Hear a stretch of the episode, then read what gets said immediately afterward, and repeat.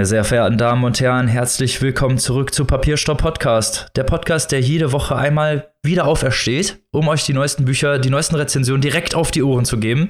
Und wie jede Woche bin ich natürlich nicht alleine, um dieses ganze Fest mit euch abzufeiern, sondern habe meine liebsten und heiligsten Mitpodcasterinnen mit dabei. Zum einen die Frau, die schon mit dem leuchtenden Kreuz heute durch die Saarbrücker Innenstadt gelaufen ist, die liebe Maike. Hallo. Und die Frau mit dem leuchtenden Heiligenschein direkt aus dem schönen Hannover, die liebe Annika. Hallo. Und der Mann, bei dem man nicht weiß, ob er der Jesus oder etwa der Pontius Pilatus von Münster ist. Es ist der liebe Robin. Halli, hallo. So, da sind wir wieder zurück mit einer neuen Folge. Und ihr seid ja bestimmt schon ganz gespannt darauf, was wir hier wieder heute für euch für ein Fest Mal bereitet haben, aber es ist nicht das letzte Abendmahl, keine Sorge. aber die Jünger dieses Podcasts, um diese, diesen Gag hier weiter über zu strapazieren, das sind natürlich die Leute in unserer Steady-Community, die euch auch diese Folge wieder präsentieren. Und wir möchten einer anonymen Spenderin hier heute ganz besonders danken. Annika, welches fantastische Ostergeschenk ist uns ins Körbchen gepurzelt? Ja, also wir konnten wirklich unsere Freude kaum fassen, unser Glück und unsere Dankbarkeit, denn eine anonyme Person hat uns anlässlich unserer 200. Folge, also vor zwei Wochen, vor zwei Folgen, haben wir ausgiebig gefeiert, hat sie uns zu dieser 200. Folge als Dankeschön für 200 sehr, sehr wundervolle Folgen 200 Euro gespendet, geschenkt. Einfach mal so. Und wir möchten uns auf diesem Wege bei dieser Person bedanken. Wir sind baff. Das Geld wird auf jeden Fall gut investiert. Hier in die weitere Produktion unserer Show, in die Ausstattung. Wir äh, haben viel vor, das wisst ihr. Aber in dieser, in diesem Moment erstmal danke, danke, danke, liebe anonyme SpenderInnen für diese, für dieses Geburtstagsgeschenk. Das hat uns sehr gefreut. Yay! und unsere Steady Community hat natürlich die Möglichkeit, also nicht nur, dass ihr alle Folgen hier äh, produziert, danke euch dafür. Ihr habt auch die Möglichkeit, Exclusives zu hören. Und in dieser Woche reden Annika und ich über die Anthologie Das Paradies ist weiblich, eine Anthologie mit feministischen Texten. Und mit einem feministischen Text legen wir auch hier im Vorgeplänkel heute los volle Pulle Matriarchat. das gefällt dem Robin. genau. Annika, was hast du uns denn so Schönes mitgebracht heute? Feministisches im Vorgeplänkel. Ja, ich habe heute ein Buch mitgebracht, hier ein wirklich schön gestaltetes Buch, das möchte ich gleich mal vorausschicken. Mit Fingerspitzengefühl heißt es von Julia Pietri und der Untertitel lässt genaueres erahnen. Es handelt sich hierbei nämlich um eine kleine Anleitung zur weiblichen Masturbation. Warum ist so etwas notwendig oder ist so etwas notwendig? Ja, ist es. Und zwar stellt es euch einfach mal aus ganz einfachem Grund vor, wenn man an die männliche Masturbation denkt, ja, da gibt's eigentlich nicht so viel zu überlegen. Jeder kennt die entsprechende Handbewegung. jeder weiß, jede, jeder weiß so ziemlich, was zu tun ist. Der österreichische Frauen, Podcast heute am Start. genau, genau. Bei den Frauen sieht's ja dann meist schon wieder so ein bisschen anders aus. Wir kennen das ja, wir haben das ja häufiger auch schon mal hier in den Folgen thematisiert. Dieses doch eher tabubehaftete bei den Mädchen da unten, das geht natürlich teilweise schon bei der Wortwahl los. Stichwort Schamlippen, da komme ich gleich nochmal zu. Also Scham ist da schon im Wort mit vorhanden.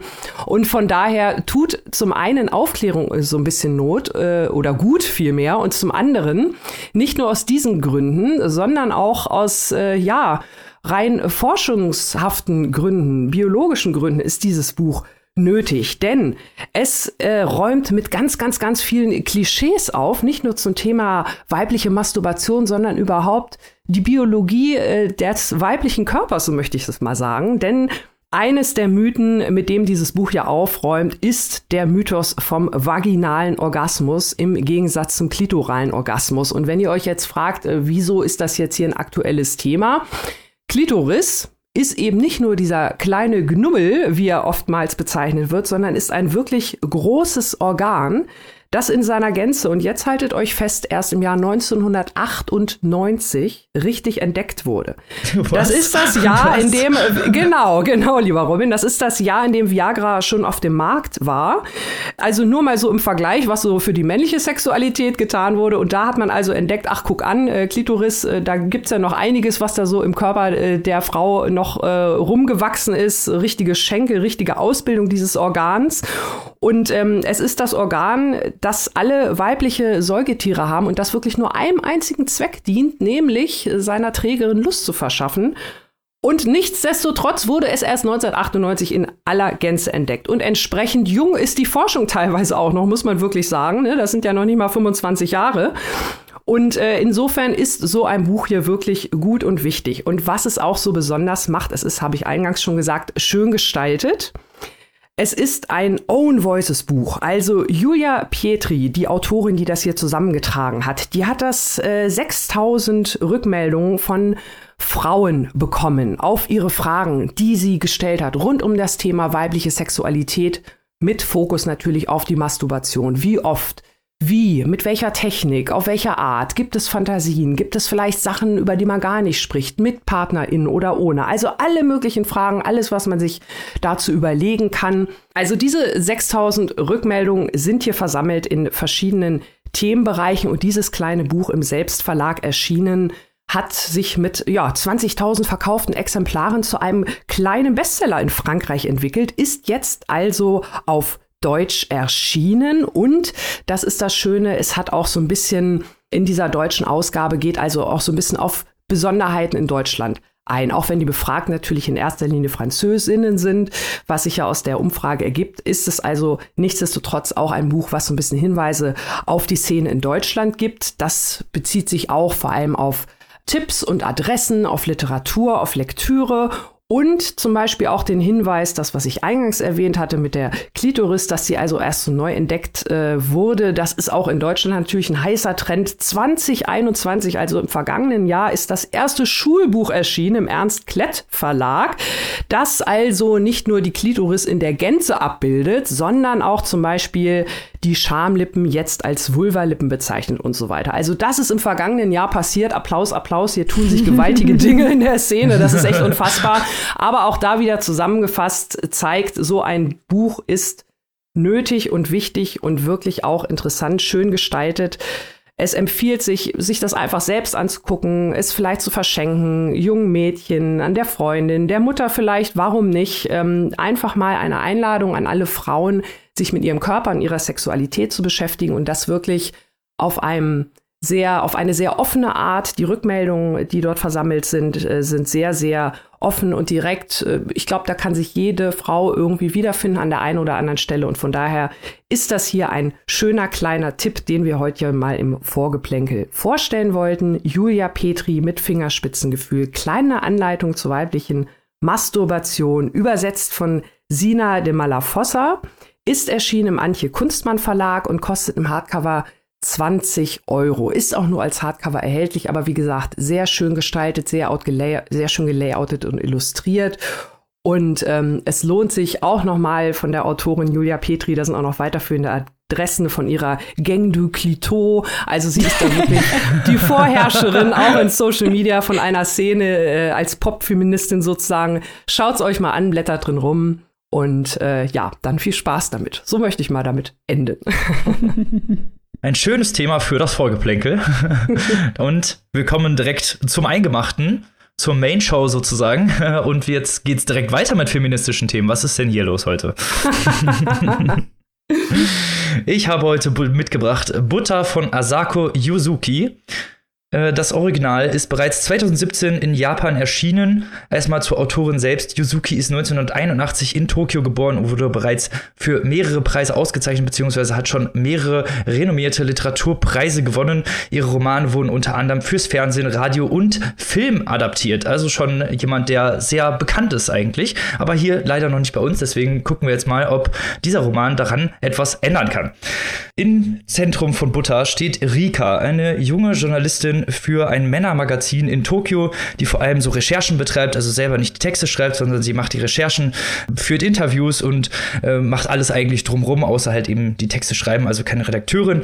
Äh, sie möchte ein Exklusivinterview mit der Serienmörderin Manako Kajii bekommen, die ältere Männer mit ihren Kochkünsten verführte und danach umgebracht haben soll und die auch im Gefängnis sitzt. Also Rika versucht mit der Manako Freundschaft zu schließen, beziehungsweise überhaupt äh, sie erstmal dazu zu bewegen, ein exklusives Interview mit Rika zu führen. Sie versucht das äh, über die Kochkünste, also Manako hat auch einen Foodblog betrieben und über die Vorliebe von Manako für kulinarische Künste versucht Rika sich ja durch Rezept und die Kochleidenschaft zu ihr Kontakt aufzunehmen, was dann auch irgendwann klappt. Und äh, Manako äh, ist selber so eine sehr exzentrische Person, die vor allem so Feministinnen und Margarine hasst, wie sie es selber sagt. Also auch äh, jemand, der so sehr traditionelle, fast archaische Werte vertritt und sagt, ja, Männer müssen bekocht werden und sowas. Also ein sehr ungewöhnliches Bild für die Moderne eigentlich. Und über die Zeit gerät Rika immer weiter, aber sicher immer weiter so in die Fänge von Manako, die sie so mit erst kleinen Aufgaben betreut und dann immer weiter auch so in, ja, persönlich gefangen nimmt, könnte man sagen. Also die auch geistig da so ein bisschen in die Idee von Manako hineinsteigt und sich davon, ja, beeinflussen lässt.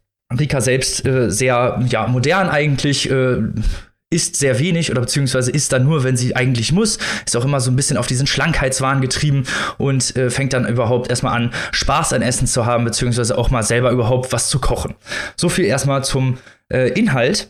Ist, das ganze Buch ist erstmal aus Rikas Sicht geschrieben, zum größten Teil aus Rikas Sicht verfasst. Es gibt noch so kleine Nebenabhandlungen, aber zum größten Teil ist es aus Rikas Sicht, die, wie gesagt, so eine moderne Frau im Arbeitsleben ist, die viel auch für ihre Arbeit aufopfert, sei es jetzt Beziehungen oder die Beziehung auch zu ihren Eltern, äh, auch romantische Beziehungen, wenig äh, so Gelüste und Verlangen hat, wie gesagt, sonst eher ja, ganz wenig gekocht hat eigentlich und sich so langsam so ein Sinneswandel äh, vollzieht nach Verzehr, nach Lust, nach Leidenschaft. Das des Lebens und wird so ein bisschen von Manako geredpillt, könnte man sagen. Die ihr dann sagt, hier, ne, genieß doch einfach mal das Leben, mach doch mal was anderes, isst doch mal, worauf du Lust hast. Und ähm, Bring Rika doch mal ein paar Männer um. genau, bring, Bis so weit kommt es dann doch nicht, aber so in diese Richtung wird sie gedrill, gedrillt so ein bisschen und äh, nimmt dann auch langsam zu und äh, gerade dadurch, dass sie, dass Rika langsam zunimmt, merkt sie dann auch, ja, wie sie als Frau wahrgenommen wird. Also die Frau in, äh, die Rolle der Frau in der patriarchalen Gesellschaft steht hier ganz klar als zentrales thematisches Ziel in der Mitte des Romans, weil Rika, wie gesagt, erstmal aus diesem Arbeitslesen kommt, dann sich äh, ja eigentlich auch nur ein bisschen was ist. Also es ist gar nicht, dass sie jetzt irgendwie übergewichtig wird, was selbst dann halt eigentlich schon sehr toxisch wäre, wenn darüber gesprochen wird, aber sie nimmt einfach nur ein bisschen zu und wird normalgewichtig, ohne, ohne halt unterernährt zu sein eigentlich. Und dann kommen schon die ersten Sprüche von Kollegen, von ihren Freunden, die dann sagen, ja, du hast ja ganz schön zugenommen, du lässt dich gehen, sowas in die Richtung. Also dass wirklich dieses Äußer die Äußerlichkeit von Frauen so dermaßen in den Mittelpunkt gestellt wird, wirklich äh, brutal auch zu lesen gewesen und äh, auch ja Rikas Freund, der so ein bisschen so ein möchtegern Feminist ist und dann auch ganz schnell Kritik an ihr ja, äußert sozusagen. Auch Manako ist davon betroffen, die so als fette, hässliche Frau gezeigt wird. Auch viel in den Medien ist da nur darum ging, dass sie eigentlich ästhetisch total unansprechend ist, aber ganz, ganz viele Männer ihr nachgelaufen sind, weil sie ja sonst als Serienmörderin hätte sie ja dann schlecht auch diese ganzen Männer irgendwie umbringen können, wenn die ihr irgendwie nicht nachgestellt hätten. Und das merkt man auch immer wieder im Buch, diesen Zwist, äh, diesen Zwist zwischen den Männern, die dann sagen, okay, ich finde die eigentlich fett und hässlich, aber die ihr trotzdem die ganze Zeit nachrennen. Also auch wirklich dieses super toxische der Gesellschaft, das hier abgebildet wird. Gleichzeitig gibt es dann auch immer noch mal wieder Kontraste zu Rikas bester Freundin Reiko, die so versucht schwanger zu werden, die so ein bisschen Hausfrau ist und auch sehr ein, so ein häusliches Bild porträtiert, aber prinzipiell eigentlich auch eine ziemlich starke Persönlichkeit ist. Also die Frauencharaktere hier in dem Roman sind wirklich stark, versuchen sich so selbst zu ermächtigen, versuchen was anderes zu darzustellen und wie sie auch mit der modernen ja, mit dem modernen Beziehungseklat klarkommen, wie moderne, wie moderne Beziehungen geführt werden, was Frauen in der Moderne überhaupt darstellen sollen. Butter ist hier so ja, die Metapher sozusagen mit Butter fängt eigentlich alles an. Metapher für den allgemeinen Lebenswandel, den Lebenswandel am Genuss, überhaupt mal was Echtes oder mal was anderes zu probieren und sich dem Essen beziehungsweise überhaupt der Lust mal hinzugeben. Männerfiguren sind hier häufig sehr, sehr schwach und unselbstständig, also nicht alle, also es gibt auch gute Männerfiguren, aber es geht generell auch so um diese, ja, über, überhaupt das Sozialgefüge in der modernen kapitalistischen Zeit. Die Spannung hier fand ich vor allem sind durch, sind durch Fragen nach der Tat, also nach der Tat, äh, nach dem Tathergang des Manako begangen hat, als auch nach der Vergangenheit der verschiedenen Charaktere, weil am Anfang lernt man die erstmal kennen und erst so nach und nach ergeben sich so viele Vergangenheitsessenzen, die hier reingespielt werden, wo man dann sagt, okay, wie, wieso sind die eigentlich so geworden, wie sie dann geworden sind? Und auch die Dynamik zwischen den verschiedenen Figuren hat mir sehr, sehr gut gefallen, sowohl zwischen Reiko und äh, Rika und ihrer Freundin Reiko, als auch äh, zwischen den verschiedenen Männern, mit denen sie zu tun hat. Also wirklich ein sehr, sehr dichter Roman und immer sehr, sehr aufgeladen mit kulinarischen Eigenheiten. Also es geht ganz viel um Rezepte. Wie kocht man bestimmte Sachen? Wie schmeckt das eigentlich? Und was macht so diese ganze Essenz eigentlich von Kulinarik aus? Das war hier was, was hier sehr, sehr stark im Vordergrund steht. Und auch die Figuren stehen so ein bisschen symbolisch für die gesellschaftlichen Klassen beziehungsweise die unterschiedlichen Ideale in den sozialen äh, Gefügen. Ich muss aber allerdings sagen, da muss ich jetzt ein bisschen Wein in den, äh, Wasser in den Wein kippen, um mal hier ein bisschen wieder zurück zu unserem Osterding zu kommen, weil diese ganze Epiphanie und diese ganze Selbstbestimmung äh, ist zwar interessant, wird aber vor allem sehr, sehr stark durch dieses kulinarische teilweise verwässert. Also, dass es immer sehr, sehr viel um Essen geht und natürlich, klar ist das so das zentrale Thema oder das zentrale, der zentrale Drive, womit das alles so weitergeführt wird, aber praktisch war mir das an einigen Stellen doch ein bisschen zu krass. Und äh, das Ende, muss ich sagen, war mir dann auch ein bisschen Tut mir leid für den kulinarischen Witz hier an dieser Stelle. Ein bisschen zu sehr Friede, Freude, Eierkuchen. das war mir alles ein bisschen zu einfach. Ähm, was mir gefallen hat, wie gesagt, war diese Kritik am Schlankheitswahn, an der akt aktueller Gesellschaften und natürlich auch der feministische Aspekt, der hier ganz, ganz klar im Vordergrund spielt. Inspiriert wurde, dieser, wurde dieses Buch oder beziehungsweise zumindest die Figur Manako Kajii von einem echten Fall, der sich 2012 in Japan abspielt und auch stark in den Medien stand, so wie es auch im Buch dargestellt wird. Die Frau hieß Kanae Kijima Thema und sitzt auch im Gefängnis. So viel erstmal dazu. Ein, ein sehr psychologischer Roman. Mir hat es sehr, sehr gut gefallen und auch ein sehr kulinarischer Roman. Jetzt würde ich ja gerne mal wissen, weil ich habe das große Glück, dass Mike und Annika das mitgelesen haben. Wie hat es euch denn gefallen? Ja, ich finde, das ist sehr zugängliche Unterhaltungsliteratur. äh, das äh, tut keinem weh, das eckt nicht an, da fühlt man sich wohl. Also ich gehe mittlerweile mit einer sehr hohen Erwartungshaltung, muss ich sagen, an junge japanische Autorinnen ran, weil wir hier halt so Granaten häufig abbilden, wie Sayaka Murata und Miko Kawakami. Und mhm. bei Sayaka Murata werden gesellschaftliche Missstände illustriert, indem Leute in einsamen Zimmern, in abgelegenen Häusern sich gegenseitig aufessen. Äh, während hier der, die große subversive Geste ist, dass man Butter auf den Reis macht. So. Und das ja. ist so ein kleines bisschen. ja, okay, also das ist gut, halt wirklich so ein kleines bisschen die Spanne, mit der wir es zu tun haben. Andererseits muss man natürlich fairerweise sagen, es ist nicht das Problem äh, der Autorin von Butter, mit welcher Erwartungshaltung ich an Bücher rangehe. Da muss man auch ein bisschen fair bleiben. Aber das ist jetzt nicht irgendwie intellektuell aktuell hochstehende Supersozialkritik. Das ist wirklich mehr so die, die Bridget Jones-Nummer, was man vor allem auch am, am Ende merkt. Und das große Thema für mich, das äh, mich hier interessiert hat am Buch, äh, war nicht der Feminismus, weil das wirklich sehr platt abgehandelt wird aus meiner Sicht, sondern das Thema Einsamkeit. Weil warum laufen denn diese Männer Kaji nach? Weil sie einsam sind. Das sind einsame Männer. Es geht um hm. die Vereinzelung in der japanischen Gesellschaft. Und das ist ja kein Phänomen, das sich nur in der japanischen Gesellschaft findet, aber wird halt hier für Japan diskutiert ist ein ganz großes, wichtiges Thema in alternden Gesellschaften und postmodernen äh, kapitalistischen, spätkapitalistischen Gesellschaften. Und auch die Frauencharaktere sind aus meiner Sicht eigentlich nicht stark. Also das habe ich anders gelesen, weil Reiko, die Freundin, äh, von der du gerade erzählt hast, äh, Rikas beste Freundin, hört auf zu arbeiten, ihre Ehe geht den Bach runter und sie ist ja nicht glücklich. Sie möchte in die klassische Mutterrolle, weil sie das Gefühl hat, dass das von ihr erwartet wird. Und auch Rika äh, begegnet dauernd Sexismus, denkt aber drüber nach, ob sie der Praxis, die in dieser Zeitschrift und generell im Journalismus herrscht, dass teilweise Frauen mit ihren Quellen schlafen, um sich gesellschaftlich und, und ähm, beruflich weiterentwickeln zu können überhaupt, ob sie dem nachgeben soll. Eigentlich sind alle in dieser Geschichte schwach und verunsichert. Was, was eigentlich, finde ich, gut ist als Ausgangssituation. Ich finde, es ist zu einfach zu sagen, dass die Frauen hier stark sind und die Männer schwach. Ich denke, dass alle einsam sind und dass diese Einsamkeit zur großen Verunsicherung aller Charaktere beiträgt. Denn wir müssen ja auch bedenken, Rika lässt sich ja auch von dieser angeblichen Serienmörderin manipulieren und gaslighten und in mhm. Verhaltensweisen treiben, für die sie sich selbst nie entschieden hätte es geht halt, wie, wie du gesagt hast, Robin, um das Stigma des Dickseins, wobei die Leute sind ja gar nicht wirklich dick. Also das nee, Stigma nee. des nicht super Dünnseins in, in Japan, äh, um den Konformitätsdruck, das ist ein Riesenthema, weil auch zum Beispiel darüber gesprochen wird, ähm, dass es weniger darum geht, was eine Frau wiegt, sondern mehr, was die anderen darüber sagen und wie der jeweilige Partner der Frau mit diesem Gespräch umgeht, als ob er sich wirklich daran stört, ob die Frau jetzt ähm, für 1,66 Meter, 50 oder 60 Kilo wiegt. Und das ja, das, ich meine, das ist alles wichtig und schön und gut, aber es ist, wie gesagt, es ist kein Sayaka Murate oder Miku Kawakami, Buddha auf den Reis. Ja, und das Ende ist halt super klischeehaft. Also das ist schon, schon da sind ja. schon sehr viele sehr klischeehafte Frauenthemen verarbeitet. Aber Annika, wie hast du es denn gelesen?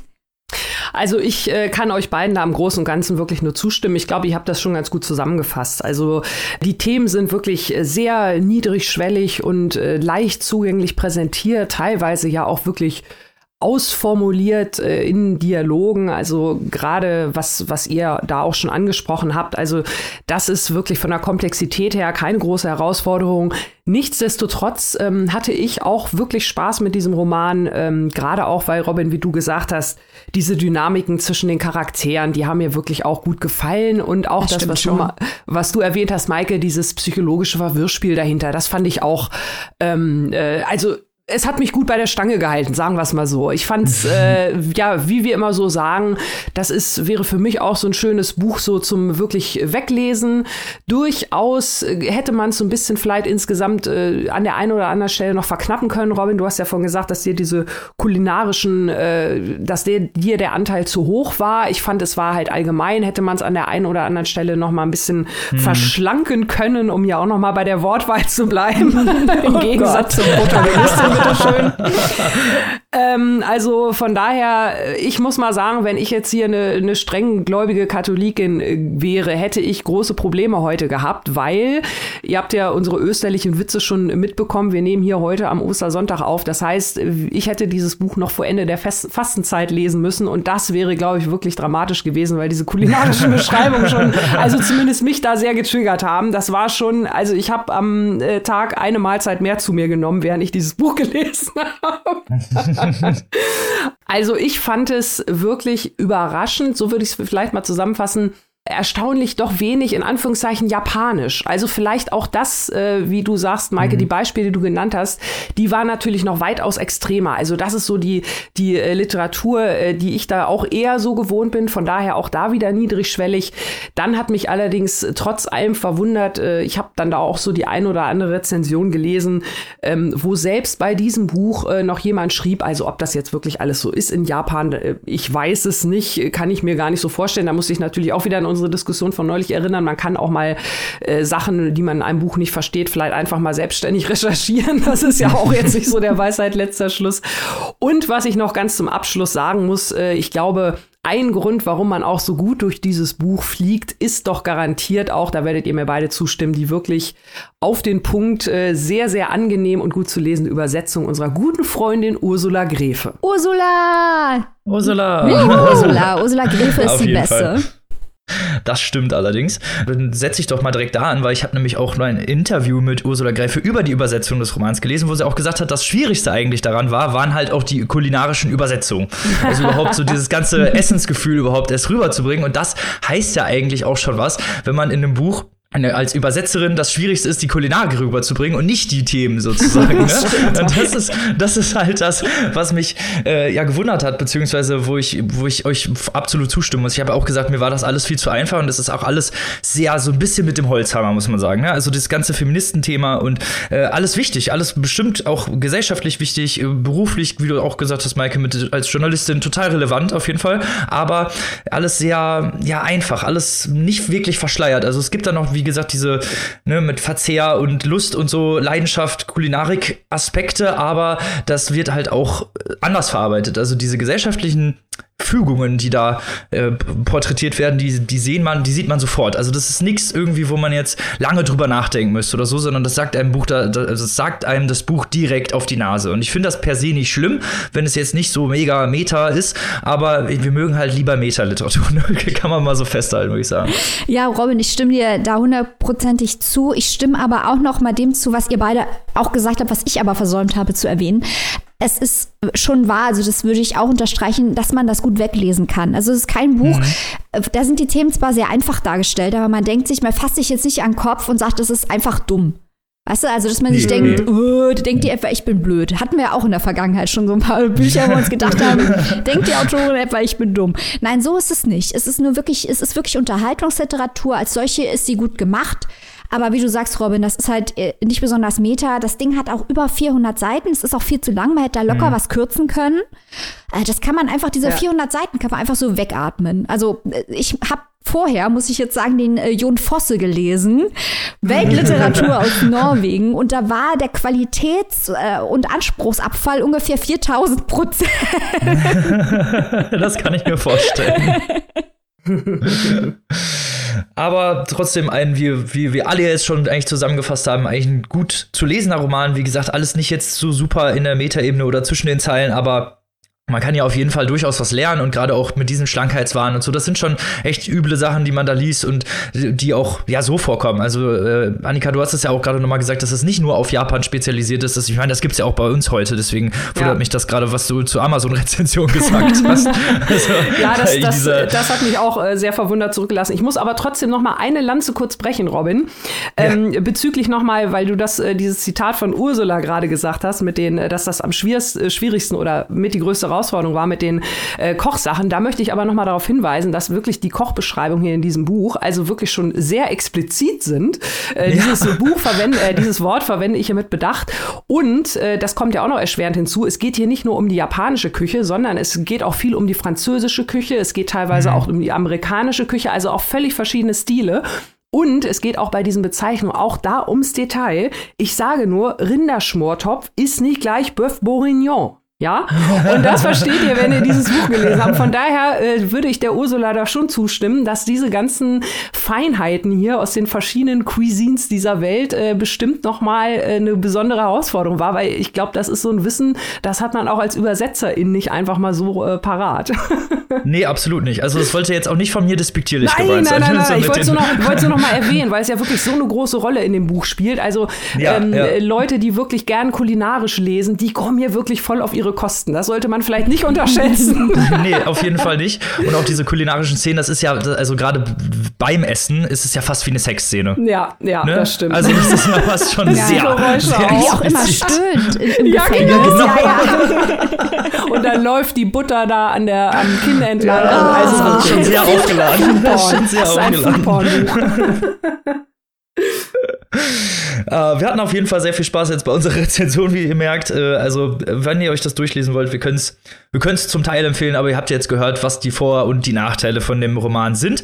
Butter von Asako Yuzuki im Blumenbar Verlag erschienen. 442 Seiten. Ihr bekommt das für 23 Euro in der Hardcover-Variante und 16,99 Euro in der digitalen Version.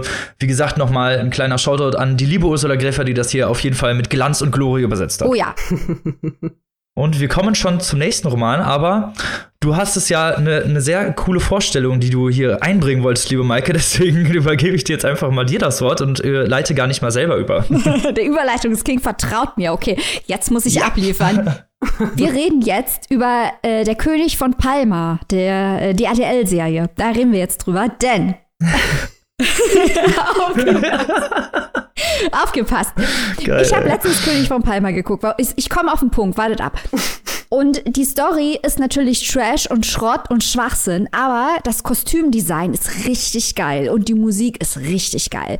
Das transportiert uns nämlich als ZuschauerInnen zurück in das Jahr 1990, kurz nach dem Mauerfall. Ost und West sind wieder zusammen. Es wird irgendwie Lambada getanzt. Die Stimmung ist gut, die Spoiler sind lang, die Hemden sind bunt. Es macht gute Laune in einer Zeit, wo man aus einer Pandemie noch nicht richtig raus ist, aber der Riesenkrieg in Europa schon schon da. Es ist eine Form der Realitätsflucht in der Zeit zurück, die unheimlich viel Spaß macht und die einem ein warmes Gefühl gibt. Danke RTL. Warum rede ich jetzt über König von Palma? Wir reden jetzt über Georgi Gospodinovs neuen Roman Zeitzuflucht, der sich nämlich der gleichen Idee bedient. Weltliteratur aus Bulgarien und der König von Palma, das habt ihr nicht kommen sehen. Gospodinov wurde 1968 geboren und ist einer der meist übersetzten bulgarischen Autoren nach dem Kalten Krieg. Ihr merkt schon, wir haben in diesem zweiten Halbjahr einen Osteuropa-Schwerpunkt. Da geht es bald schon wieder mit noch mehr weiter. Wir hatten jetzt schon die Ukraine, wir hatten Russland, wir hatten Polen. Das macht uns Spaß, weil wir uns bislang mit dieser Weltregion nicht ausreichend literarisch auseinandergesetzt haben. Aber jetzt nehmen wir euch mit nach Bulgarien. Der erste Roman von Gospodinov war schon sehr bekannt. Der natürliche Roman, so hieß der. Dann Physik der Schwermut. Das wurde in mehr als 20 Sprachen übersetzt. Und auch Zeitzuflucht ist schon in über 15 Sprachen erhältlich. Wird empfohlen von Garth Greenwell, guter Freund dieses Podcasts, von Nobelpreisträgerin Olga oh. Tokarczuk. Und Zeitzuflucht hat auch schon den ersten Preis eingeheimst für die italienische Übersetzung, den Strega European Prize. Worum geht es? Wir haben hier einen Erzähler und wann auch immer Gospodinov ein Interview zu dem Buch gibt, redet er so, als sei der Erzähler mit ihm identisch, aber wir sind gewiefte LeserInnen und wissen, dass man niemals den Schriftsteller mit dem Erzähler gleichsetzen darf. Es geht also um einen bulgarischen Erzähler hier, der trifft einen enigmatischen Flaneur mit dem Namen Augustin. Und über diese Figur, Gustin hat Gospodinov gesagt, das sei der unsichtbare Doppelgänger, den jeder von uns hat und der alles sein kann, was wir nicht sein können, weil wir in der Zeit begrenzt sind, aber dieser unsichtbare Doppelgänger, der Gustin, den wir alle haben, der ist es nicht. Der ist alles, was wir nicht sind. Und die beiden treffen sich und reisen durch die Zeit. Denn in Zürich eröffnet Gustin eine Klinik für die Vergangenheit. Das ist erst ursprünglich eine Einrichtung, die für Alzheimer-Kranke gedacht ist. Ich weiß nicht, ob ihr das vielleicht kennt. Ich kenne das aus meiner Familie, dass häufig Einrichtungen für Alzheimer-Kranke sehr nostalgisch eingerichtet sind, um den PatientInnen ein Sicherheitsgefühl zu geben, sie in eine Vergangenheit zurückzuführen, in der sie sich auskennen, weil sie ja vor allem häufig das Kurzzeitgedächtnis verlieren. Deswegen wird in solchen Einrichtungen häufig Oldies gespielt und da stehen Kofferradios. All das kennt man vielleicht. Also ich kenne das auch aus meinem Umfeld. Aber in Gustins Einrichtung ist jedes Stockwerk einem bestimmten Jahrzehnt des 20. Jahrhunderts nachempfunden, soll den Patienten mit den verblassenen Erinnerungen Trost spenden. Aber immer mehr gesunde EuropäerInnen interessieren sich dafür, in eine solche Klinik, die sich dann auch überall ausbreiten, aufgenommen zu werden. Und hier sind wir wieder beim König von, von Palma, weil das ist natürlich ein Gefühl, das wir auch kennen. Ich mache gerne RDL an und bin mal zwei Stunden in den 90ern, weil in den 90ern war mein Leben noch in Ordnung. Da ist nicht Putin in, in der Ukraine einmarschiert und ich musste zwei Jahre lang zu Hause sitzen, weil Pandemie war.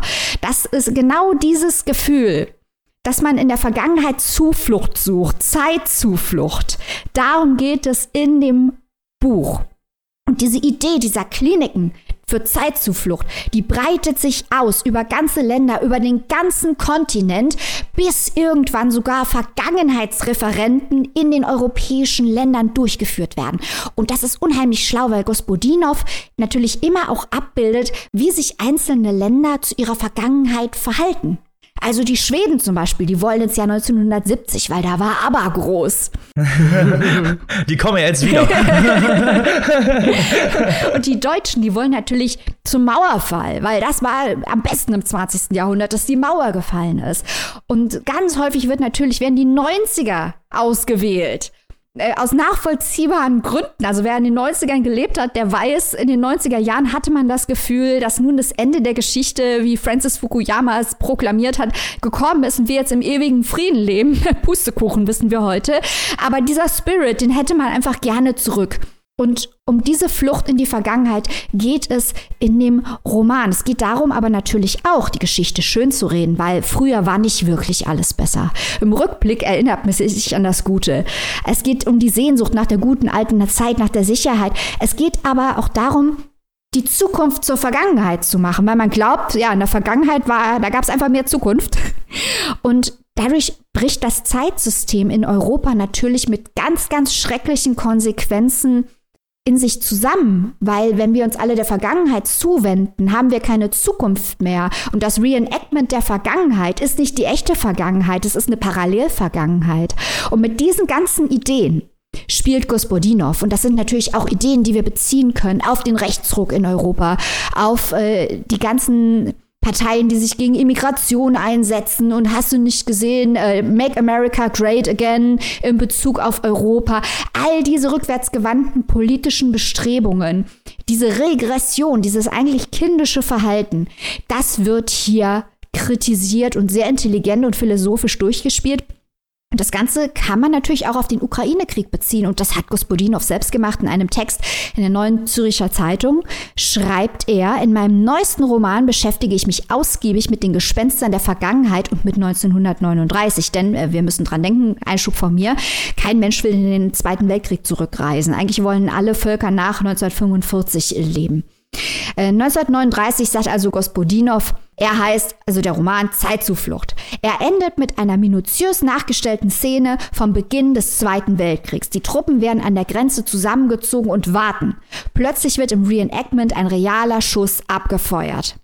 Und dann bezieht er diese Situation auf den Beginn des Ukraine-Krieges. Wann wendet sich der Alltag zurück in die Geschichte und warum, wo doch alles bereits stattgefunden hat? Und er denkt natürlich an die Großmachtfantasien von Wladimir Putin, der die Ukraine zurückbomben will in die Sowjetunion eigentlich, ein russische Großreich. Also sehr politisch, vielleicht noch ganz kurz, bevor ich endlich den Robin hier zu Wort kommen lasse, der es zum Glück auch gelesen hat. Äh, das Ganze ist ästhetisch interessant gemacht. Es startet um einiges kohärenter, als es aufhört. Es wird immer fragmentarischer. Dann haben wir später Einschübe von Gustin, und das Lustige ist, dass man, es geht ja los mit den Alzheimer-Patienten, aber am Ende hat man das Gefühl, dass diese Menschen, diesem fragmentierten Europa der Zeiten leben, dass sie diejenigen sind, die das Gedächtnis verlieren, wenn sie die Zeit verlieren. Und das wird ästhetisch abgebildet. Ich muss sagen, ich fand das nicht immer angenehm zu lesen. Der Anfang ist viel leichter zu lesen. Wenn es hinten raus mhm. zerfällt, wird es sehr anstrengend. Aber ich finde es als Gedankenexperiment unglaublich schlau. Ein unglaublich schlaues Buch. Robin, wie hat's dir gefallen?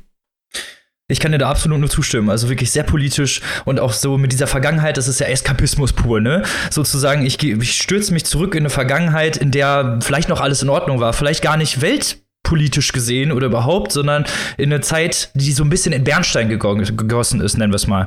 So, das ist ja das, was die Leute eigentlich wollen. Sie wollen zurück oder sie wollen eigentlich in einer Zeit leben, die gar nicht mehr existiert. Und das ist ja der pure Eskapismus, ne? dass ich sage, ich möchte irgendwo leben, wo es für mich eigentlich ganz gut war, aber vielleicht woanders ja gar nicht. Also ich meine, es gab zu jeder Zeit irgendwie irgendwo Krieg. Also es ist jetzt nicht, dass es jetzt überall Frieden gab zu jeder Zeit. Und ich glaube, das ist dann so dieses Verhältnis, das Gospodinov darstellen wollte, dass Leute sich ja in einfache Zeiten beziehungsweise in Zeiten zurück ja datieren möchten eigentlich, in denen sie glücklich waren, in denen sie sich flüchten können vor dem, was die Zukunft bringt und natürlich auch vor der Verantwortung rücken können. Ja, und auch von der Vergangenheit, wenn ich das so zusagen darf, äh, zusätzlich zu dem, ja. was du sehr richtig angemerkt hast, die träumen ja auch von der Vergangenheit, die es so nie gegeben hat. Weil es ist ja nicht die genau, echte genau. Vergangenheit, genau. sondern nur die ihre Erinnerung. Das ist ja was komplett anderes. Ja, genau, sehr, so sehr persönliche Vergangenheiten einfach, ne? So wie gesagt, und dann halt auch immer teilweise Kindheit, Jugend oder so, in, in denen solche Verhältnisse oder politische Verhältnisse, Weltverhältnisse teilweise auch gar keine Rolle gespielt haben.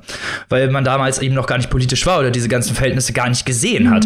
Und das fand ich so, das fand ich so sehr interessant. Und äh, wie du es schon gesagt hast, ästhetisch sehr gut gemacht. Also ich fand, ich fand, das ist ja teilweise auch relativ humoresk, oder zumindest habe ich so kleine humoreske Andeutungen immer mal wieder gesehen. Ich habe ziemlich viel gelacht bei dem Roman, muss ich sagen. Auch wenn es ein sehr, sehr ernstes Thema ja. ist, finde ich, hat Gospodinov so eine sehr, weiß ich nicht, losgelöste Schreibe, könnte man sagen. Es ist alles so ein bisschen labyrinthaftig. Da gebe ich dir auf jeden Fall recht. Alles so ein bisschen, aber wie so ein Museumslabyrinth, nenne ich es mal, ne? in dem man so rumläuft und selbst wenn man so vielleicht teilweise in so eine Sackgasse kommt oder so, dass man gerne wieder zurückläuft und dann äh, in einen anderen Gang läuft. Also so, so hat mir das so rein konzeptionell sehr, sehr gut gefallen, wie dieser Roman überhaupt gestaltet wurde. Ja.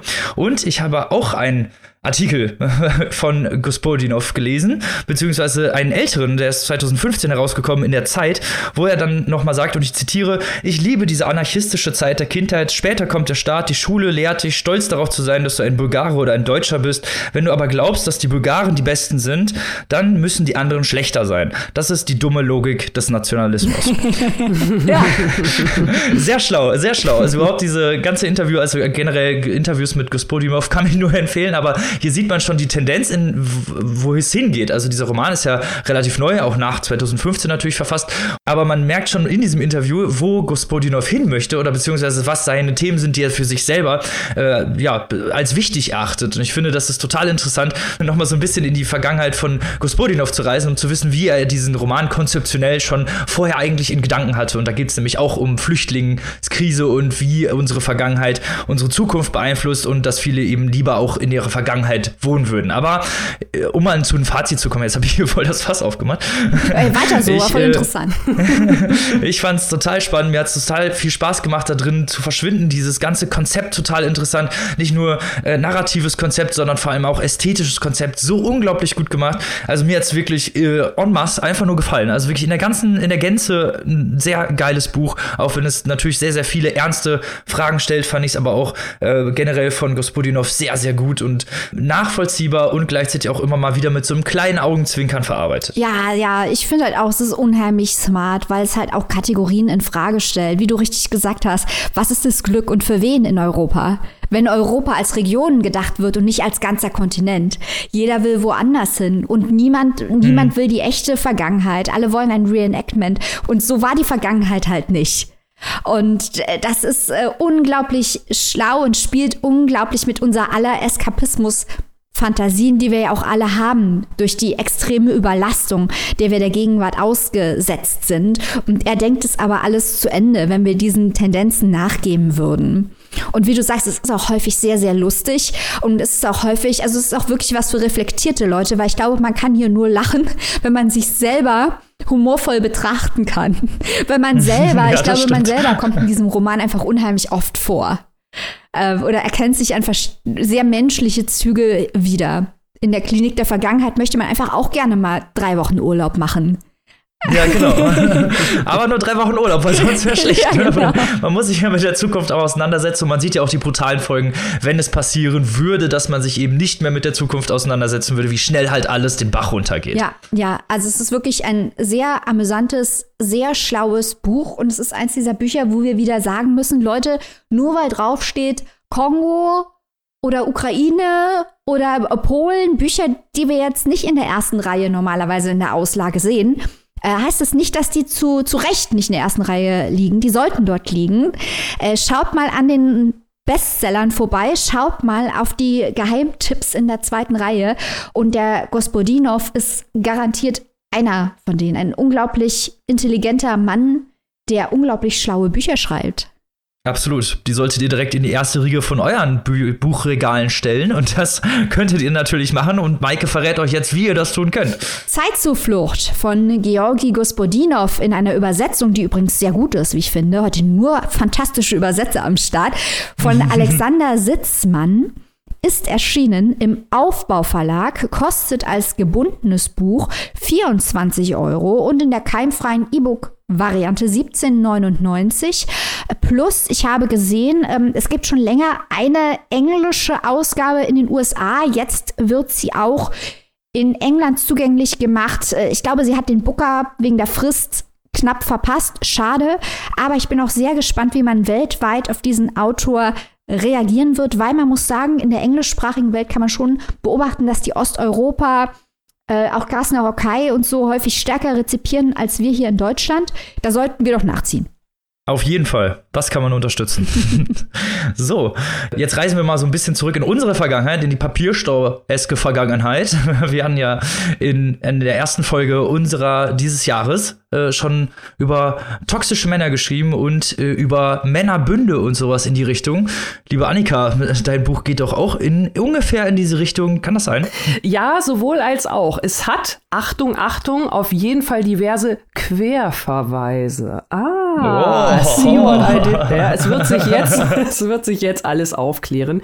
Wir klären auf äh, und mit wir meine ich nur mich, nicht nur mich selbst, sondern auch Steffen Greiner, Kulturwissenschaftler, Journalist und Dozent. Und jetzt auch hier Autor von Die Diktatur der Wahrheit, eine Zeitreise zu den ersten Querdenkern. Wir haben es hier also mit einem Sachbuch zu tun das äh, ja eine Zeitreise unternimmt. Da hatten wir ja gerade schon, aber jetzt wirklich nicht in eine schöne Zeit. Äh, also hier wird es jetzt ein bisschen unschöner, weil, wie der Titel schon sagt, äh, Querdenker, wo kommen die überhaupt her? Wo kommt überhaupt dieses ganze Querdenken her? Und was ist das Ganze überhaupt? Also, Steffen Greiner erklärt erstmal, was ist was und wie kommt das zusammen? Also diese Begriffe Meditation und Reichsflaggen, Impfgegner und und ReichsbürgerInnen, wobei ich glaube, da kann man sich das Gendern auch fast wieder sparen. Es sind ja doch da wieder der Bogen äh, Homotoxiko in erster Linie Männer, um die es hier geht und die diese Bewegung jeweils ausmachen. Und das Ganze, die Zeitreise, ist also nicht nur, dass äh, Steffen Greiner schaut, was passiert hier und heute und vor allem, was ist in den letzten zwei bis drei Jahren passiert, seit die in Anführungszeichen Corona-Diktatur des in Anführungszeichen Merkel-Regimes begonnen hat, weil das natürlich genau diese Begriffe mit diesen, mit denen diese Querdenker um sich werfen, Steffen Greiner sagt, sowas in der Richtung hat es nämlich vor 100 Jahren schon mal gegeben. Auch da gab es ähnliche Querfronten zwischen zunächst scheinbar linken und zunächst scheinbar rechten Positionen, wobei sich das Linke halt natürlich immer vor allem auf dieses esoterische Milieu bezieht, auf die Naturheilkunde, Homöopathie, anthroposophisch, alles, was da so zusammenrührt und was man ja auch heutzutage, da muss man ja nur mal die Nachrichten der letzten Monate und Jahre verfolgen, in dieser Impfskeptikerinnen-Szene natürlich in großen Massen findet. Und die, so eine Szene gab es, wie gesagt, vor 100 Jahren auch schon, genauso wie natürlich äh, die heutigen ReichsbürgerInnen, die ja doch auch viele Querverstrebungen zu der rechtsradikalen Szene haben, da ist dann natürlich der entsprechende Gegenpol, das nationalistische, das frühnationalsozialistische Denken der 1920er Jahre, die also hier die zweite Zeitachse dieser Zeitreise im Untertitel bilden in diesem Buch. Das Ganze ist auf jeden Fall sehr, sehr spannend, weil diese Verbindung gibt es natürlich zuhauf zwischen den Menschen, die jeweils vorgestellt werden, zwischen ihren ja, Weltanschauung kann man so sagen und natürlich auch zwischen diesen äh, Zeitachsen, die Steffen Greiner da verbindet. Ich habe äh, gerade schon gesagt, 2020, das sind natürlich die Menschen, die er hier vorstellt in seinem Buch. Das Ganze ist so grob in vier Kapitel gegliedert, die sich auch immer jeweils bestimmten Orten zurechnen lassen. Wir sind also zweimal als Schauplatz in Berlin wo äh, in der Jetztzeit, so nenne ich das mal, also die vergangenen drei Jahre, die hier äh, vor allem betrachtet werden, wo also zum Beispiel in Berlin die Hygienedemos im April 2020 begonnen haben, wo das alles losging. Dann ist natürlich Stuttgart ein weiterer Schwerpunkt. Da kommt ja diese ganze Widerstands- und Querdenkerbewegung in erster Linie her.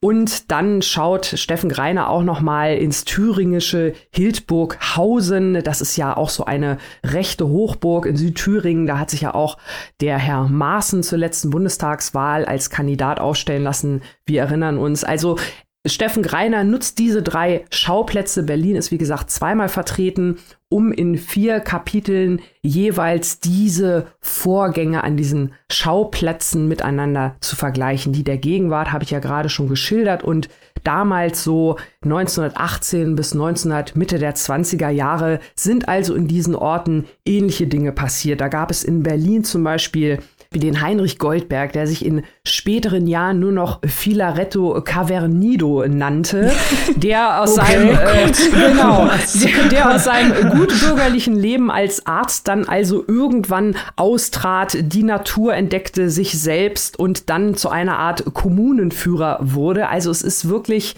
es sind hier Charaktere, die geschildert werden. Auch am zweiten Standort Stuttgart ist es eine Clique um Gusto Gräser, die einen ja, ein, ein Retreat würde man heutzutage vielleicht sagen, den sogenannten Monte Verita gegründet haben am gleichnamigen Berg, so eine Aussteigerkommune mit ganz viel Esoterik, mit ganz viel Wellness, mit ganz viel äh, Besuch, teilweise auch von Prominenz, weil das war damals also ein Trend, den wollten viele mitmachen. Da möchte ich gerne mal, damit ihr euch mal vorstellen könnt, was das für Leute sind, äh, die hier geschildert werden, über diesen Monte Veritera kurz einmal vorlesen. Da heißt es in dem Buch, was da passiert ist. Alle sind da, Alle haben was mit allen, stopfen sich trotz Rohkost heimlich die Schnitzel in, die in der Taverna rein und haben immer Koks um die wundgeschnupften Nasen. Schöne Frauen bringen sich reihenweise um, vergiftet von tragisch-toxischen Männern. Dazwischen badet Hermann Hesse, nackt mich Erich mühsam und Mary Wickman tanzt mit Käthe Kruse. Also. genau. Mehr muss man dann, glaube ich, eigentlich gar nicht wissen. Ich finde, das äh, umschreibt es in wenigen Sätzen, äh, von welcher Szene wir da sprechen, was da also in den 1920er Jahren los war und was man dann natürlich auch gewissermaßen aufs Hier und Jetzt ganz gut übertragen kann. Vielleicht jetzt nicht so unbedingt, was die Lasterhaftigkeit, äh, Lasterhaftigkeit angeht, aber wir kennen ja auch zum Beispiel hier den Bodo Schiffmann von Widerstand 2020 oder andere Menschen aus der Querfrontbewegung, äh, die da diese diversen Vereine gründen. Also das hat alles was von Wanderpredigern und die gab es damals halt auch schon. Das ist dieser Vergleich. Da werden ganz viele von diesen illustren Biografien aufgemacht und das macht wirklich Spaß zu lesen. Ihr habt ja gerade eben schon gut gelacht. Also da gibt's noch mehrere von diesen äh, Verrückten von damals. Die Protagonistinnen von heute sind natürlich weitgehend bekannt. Die haben auch hier allen Auftritt äh, von Attila Hildmann bis Donald Trump und alle aus der Querdenkerinnen-Szene, die man sich so vorstellen kann, von dem man in den letzten Jahren leider viel zu viel gehört hat und natürlich auch Reichsbürgerinnen-Szene. Also das wird hier alles wirklich gut präsentiert. Es ist auch teilweise wirklich sehr unterhaltsam, wie Steffen Greiner das aufschreibt. Was für mich unterm Strich nicht wirklich gut funktioniert hat, woran das Buch dir dann doch so ein bisschen krankt, ist einfach die Struktur. Deswegen habe ich dir am Eingang auch so ausführlich erwähnt mit diesen vier Orten und da wird dann immer Vergangenheit, Gegenwart äh, nebeneinander gestellt. Da krankt es dann ein wenig dran. Also das ist natürlich mag eine grundsätzlich schöne Idee gewesen sein, aber in der Umsetzung hapert es, da rumpelt es an einigen Stellen, da switcht es sehr schnell hin und her, wo man dann vielleicht doch lieber noch mal ein bisschen in dieser komischen 1920er Kommune Kommune da, wo Hermann Hesse nackt badet mit irgendwem oder so. Also das äh, switcht dann teilweise ab zu Donald Trump, äh, ohne dass da so richtig der Zusammenhang erkennbar wäre. Also wie gesagt, ich glaube einfach so ein bisschen chronologischer erzählen oder zwei Bände oder so hätte dem vielleicht gut getan. Nichtsdestotrotz ist natürlich der Informationsgehalt hier sehr hoch und ähm, auch diese, diese Verbindung zwischen ja, extrem linker teilweise und extrem rechte Szene, die ganze Querfrontbewegung, Hufeisentheorie, auch das wird hier alles erklärt. Von daher ist das also, was das angeht, hier ein interessantes Werk. Ich würde es auch sehr gerne in Zusammenhang mit äh, Tobias Ginsburg Buch empfehlen. Und da ist jetzt die zweite Querverbindung zu unserer Homotoxico-Folge. Da hatten wir von Tobias Ginsburg die letzten Männer des Westens ausführlich vorgestellt, wo er sich also auch über unter Antifeministen und so weiter mischt. Und er hat ja auch im vergangenen Jahr in einem Update erschienen, die Reise ins Reich unter Re Rechtsextremisten, Reichsbürgern, anderen Verschwörungstheoretikern herausgebracht. Da hat Tobias Ginsburg sich also ganz tief in die Szene reingegraben und hat auch da schon viele von diesen Querverbindungen, die hier bei Greiner eine Rolle spielen, geschildert und aufgedeckt, in Anführungszeichen. Und äh, bei Greiner jetzt also hier nochmal das Ganze, sage ich mal, so ein bisschen noch, noch mit extra mehr, vor allem auch historischen Background. Also das ist auf jeden Fall eine gute Kombi. Und dann sollte man denken, äh, wenn man da nochmal das ganze aktuelle Nachrichtengeschehen mit reinrührt, sollte das eigentlich für niemand mehr eine Überraschung sein, außer vielleicht äh, der Rheinland, dem rheinland-pfälzischen LKA, weil das ist nämlich jetzt hier der traurige, ganz, ganz aktuelle Aufhänger. Dieses Buch äh, ist ja wirklich in seiner Brisanz äh, aktuell kaum noch äh, zu überbieten, weil ihr habt es ja sicherlich mitbekommen, ist erst ein paar Tage her, dass diese schlimme, schlimme äh, Reichsbürgerverschwörung, die also unseren Bundes Bundesgesundheitsminister kidnappen wollten und äh, sonst welche terroristischen Akte geplant haben, das ist ja vor ein paar Tagen also rausgekommen, da hat es Verhaftung gegeben und so weiter und so fort. Und in diesem Zusammenhang habe ich also dieses Zitat vom rheinland-pfälzischen LKA-Präsidenten gehört. Wir haben es mit einer Melange zu tun, bestehend aus Verschwörungstheoretikern, Impfgegnern, aber auch Reichsbürgern, die wir eigentlich in dieser Form bisher nicht festgestellt hatten, heißt es da in diesem Zitat. Und da muss ich sagen, das finde ich schon ziemlich erstaunlich oder, oder bedenklich, weil, ja, ne, Greiner, Ginsburg, Nachrichten der letzten vergangenen Tage, also dass das da das LKA noch so stark überrascht, dass sich da so viele ja, unglückselige Verbindungen zwischen Reichsbürgern und diesen esoterischen Schwurblern, so nenne ich sie jetzt mal, ergeben. Das finde ich doch schon, äh, ja, ein wenig äh, bedenklich. Sagen wir es mal so. Ah, aber von daher ein trauriges, aber wichtiges Buch der Stunde. Bis auf die bereits angemerkten strukturellen Mängel und Schwächen. Was ich richtig gut an dem finde, was du jetzt erzählt hast, Annika, und was mir auch beim Ginsburg unheimlich gut gefallen hat, ist, dass es Bücher sind, die wirklich wichtige, interessante, relevante, verwertbare Informationen. Also sind die Informationen, die kann man jeden Tag nutzen, wenn man die Zeitung liest oder die Tagesschau schaut, weil einen das den Kontext aufzeigt dessen, was dort passiert. Also zum einen ist es unheimlich wichtige Info, aber gleichzeitig ist es auch wahnsinnig amüsant. Also es mhm. ist auch so aufbereitet, dass man dranbleibt. Das hat eine journalistische, interessante, spannende Schreibe. Und das finde ich auch mal gut. Also auch für die Leute, die sagen, oh, ich lese eigentlich keine politischen Sachbücher oder überhaupt Sachbücher, sind es hier, glaube ich, so Einstiegsdrogen, weil es zum einen zeigt, warum man das nutzen kann, also warum das wirklich nützlich ist, diese Dinge zu wissen. Und zum anderen wird man schlauer und hat dabei auch noch Spaß. Wie kann denn das passieren? Ja, das trifft dir auf jeden Fall zu, ähm, weil allein schon durch diese richtig schrägen Biografien der, der Person, die er hier teilweise ausgegraben hat, der Steffen Greiner, also auch äh, das war sicherlich eine gute Recherchearbeit, sich da durchzuwühlen durch die Korrespondenz teilweise. Also wir haben die Zitate im Buch schon gereicht. ähm, und ich finde es dann natürlich auch mal spannend, wenn man dann selbst auch noch mal, auch wenn man natürlich, wie du schon gesagt hast, Maike, schon einiges über das Thema weiß, aber selbst auch noch mal, auch noch mal so eine neue Dimension mitkriegt. Ich fand das zum Beispiel auch interessant, das hat er an einer Stelle auch herausgearbeitet, dass sich diese beiden Phasen, also die 1920er und die 2020er, auch so ein bisschen naja, gut, mit viel Goodwill, aber man kann es schon gewissermaßen vergleichen, dass es, dass es so eine Zeit war, in der es medientechnisch besondere Innovationen mhm. gegeben hat. Bei uns natürlich Internet, Social Media Auswirkungen. Damals erste Mal richtige Pressefreiheit, äh, auch so ein, so ein Boom. Äh, jeder konnte auf einmal publizieren, jeder konnte auf einmal einen Verlag gründen, eine Zeitung gründen und das war ja dann auch irgendwie so ein bisschen ähnlich. Und das, das fand ich dann halt auch spannend, wenn solche kleinen Titbits, die man dann ja auch noch mal intellektuell vielleicht mal so Freundinnen erzählen kann, wenn man das noch so nebenbei kriegt, da ist dieses Buch ja auch wirklich voll von. Annika, du liest es also für Cocktailpartys, habe ich das richtig verstanden? ich, ich, lese immer für jegliche Situation des Lebens. immer saufen, wenn einer was Blödes sagt. Da könnte man ein richtig geiles Sauspiel ausmachen. Äh, was mir jetzt auch an deiner Ausführung sehr gut gefallen ist, dieser Unterschied zwischen der Vergangenheit und der Neuzeit sozusagen, weil die, da, wo wir jetzt gerade drinstecken, ich meine, das ist immer noch ziemlich aktuell, jetzt gerade erst, hast du ja erzählt, dass jetzt gerade erst äh, rausgekommen ist, dass hier terroristische Akte geplant waren und dass die absolut nicht so, na, sehr, nennen wir es mal, harmlos sind, wie sie sich teilweise geben. Und diese Bewegung auch ziemlich, ja, ziemlich übel sind für unsere demokratischen Verhältnisse. Mhm. Aber so wie ich das von dir rausgehört habe, ist es natürlich, wenn man die Vergangenheit liest sozusagen oder die 1920er im Vergleich dazu, wahrscheinlich ein bisschen lockerer. Könnte das sein, weil man weiß, okay, das ist halt schon vorbei, zumindest dieser Teil der Geschichte? Ja, also ich, ich sag mal so, ist so ein bisschen so ein, so ein äh, zweischneidiges Schwert. Auf der einen mhm. Seite ja, auf der anderen Seite wirken ja auch tatsächlich noch einige dieser Dinge nach. Also es gibt natürlich, wir haben ja das auch häufiger schon, äh, dass die Entnazifizierung an der einen oder anderen Stelle nicht so ganz abgeschlossen ist. Das, da gibt's hier natürlich auch Beispiele von, wie, wie vielleicht vereinzelte von diesen Versprengten von damals trotzdem noch irgendwie so ein bisschen länger nachwirken konnten.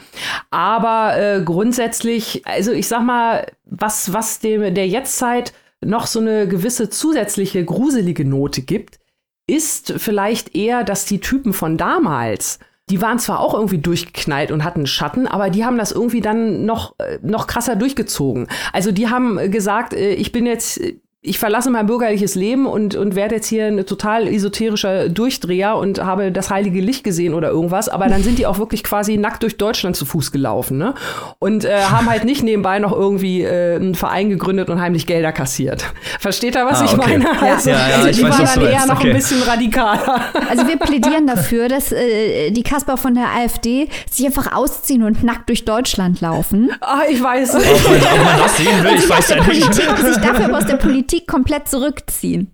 Okay, Ja, okay, Deal. stimmt. Ja, ja, ja. Das ist dann auch zwar wieder ein zweischneidiges Schwert, wenn man dann nackte AfD AfDler durch Deutschland rennen sieht, aber Also es gibt ja sogenannte Im Rauschbrillen. Es gibt ja sogenannte Rauschbrillen, äh, mit denen du quasi äh, nachvollziehen kannst, äh, um das mal zu simulieren, wie man sich als betrunken, also siehst du alles nur noch verschwommen. Vielleicht kann man die ja für so einen Notfall aufsetzen. Aber dann, dann weißt du halt, Einfach einimplantieren, meinst du? Äh, Klingt auf jeden Fall sehr spannend und natürlich halt auch für gerade so um diese politischen modernen Verhältnisse zu- aufzuklären, sehr, ja, äh, sehr aufschlussreich. Politische Sachbücher immer super, deswegen verrat doch unsere ZuhörerInnen mal, wo sie sich dieses Sachbuch erwerben können, lieber Annika. Jawohl, Steffen Greiner, die Diktatur der Wahrheit. Eine Zeitreise zu den ersten Querdenkern ist erschienen im Tropen Verlag und erhältlich das Hardcover für 20 Euro und das keimfreie E-Book für 15,99. Sehr schön. Damit sind wir mit unserem thematischen Potpourri heute schon am Ende angelangt. Aber nicht verzagen, weil ihr habt ja noch ein, wenn ihr zur Steady Community gehört, was wir euch nur empfehlen können, wenn ihr da noch nicht drin seid, reinzukommen, noch ein tolles Exclusive, was ihr hören könnt, über Matriarchate, Essays über verschiedene Ausführungen von Matriarchaten. Das könnten wir, können wir euch nur ans Herz legen, da reinzuhören. Und natürlich hören wir uns nächste Woche wieder mit einer genialen Folge und äh, am Montag nächste Woche kommt natürlich auch wieder ein geiles Exclusive. Also Schlag auf Schlag. die Portionen hier, die Portionen hier sind groß und kohlenhydratereich. Zumindest fürs Gehen. so, das war mein letzter kulinarischer Witz heute. wir, wir verabschieden uns in den Äther. Aber nicht, nicht bevor wir noch einmal unserer liebsten Steady-Community gedankt haben, die unseren ganzen Laden hier finanziert, die uns finanziert, die uns mit Liebe und Leidenschaft unterstützt. Lieben Gruß und lieben Dank an euch. So, und liebe Zuhörer, Zuhörerinnen, wir hoffen, euch hat die Folge gefallen. Wir hoffen natürlich wie immer, ihr liest was Tolles, dass ihr gesund bleibt und äh, das, ja, gehabt euch wohl. Genau. Bis nächste Woche. Auf Wiedersehen. Tschüss. tschüss.